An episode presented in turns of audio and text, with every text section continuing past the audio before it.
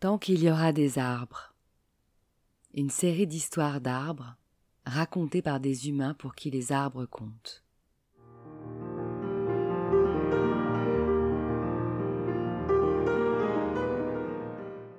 Un patchwork de voyages en enfance ou dans le monde qui justifie qu'au-delà de leurs bienfaits naturels scientifiquement prouvés, les arbres sont nos complices de vie et doivent rester les témoins de nos existences.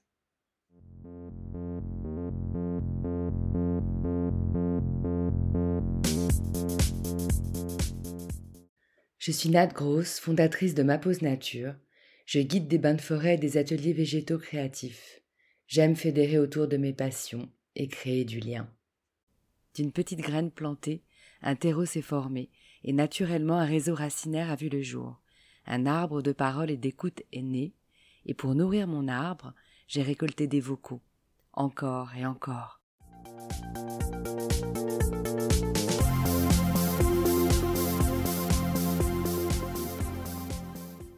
Tant qu'il y aura des arbres, il y aura des artistes. Je m'appelle Olivia Gay.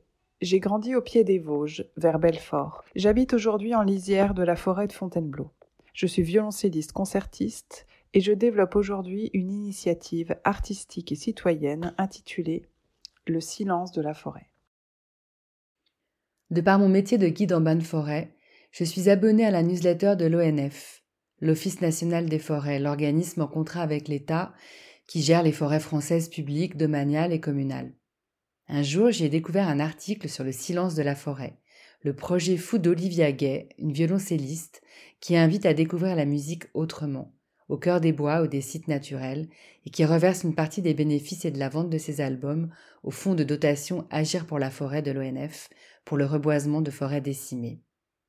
J'avoue que ça m'a intriguée, parce que moi j'aime le silence en forêt, sa musique verte, les branches qui craquent, le vent dans les feuilles, les oiseaux.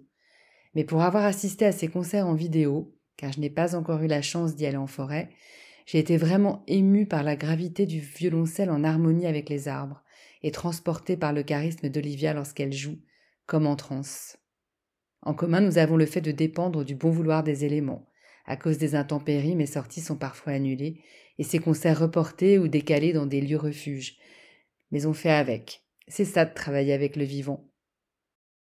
Suite au méga feu des étés 2021-2022, j'ai enregistré un disque avec notamment l'Orchestre national de Cannes que j'ai nommé Whisper Me a Tree, Murmure-moi un arbre en français. Ce disque est une ode à cette forêt qui m'accompagne depuis mon enfance, mais aussi un cri d'alerte pour sa préservation. Puis j'ai voulu aller plus loin pour mettre mon art au service de la nature. Je me suis rapprochée de l'Office national des forêts et un partenariat est né entre nous.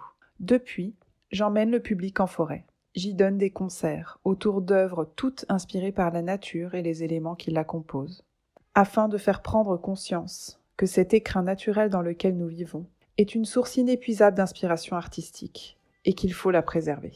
Les arbres m'ont accompagné toute ma vie. Le frêne pleureur qui soutenait ma balançoire, le marronnier qui abritait du soleil la table de jardin, les forêts entières qui ont émerveillé mes randonnées à cheval et mes chasses aux champignons.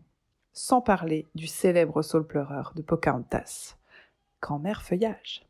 Mais je ne peux pas parler d'arbres sans évoquer ceux qui ont donné leur vie pour devenir des instruments de musique, tels que celui avec lequel je passe mes journées, un vieil épicéa de 1733. Merci Olivia pour ce partage où l'on comprend combien les arbres de la forêt peuvent ressourcer, inspirer et développer la créativité. Et un merci plus personnel de m'avoir réconcilié avec la musique classique et fait découvrir toute l'œuvre de Max Richter et surtout en The Nature of Daylight qui me fait pleurer à chaque écoute.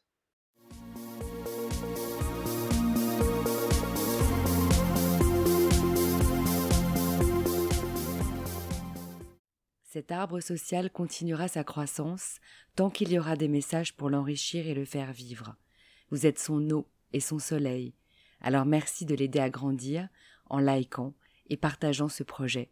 Car tant qu'il y aura des arbres, il y aura le passé, le présent et l'avenir.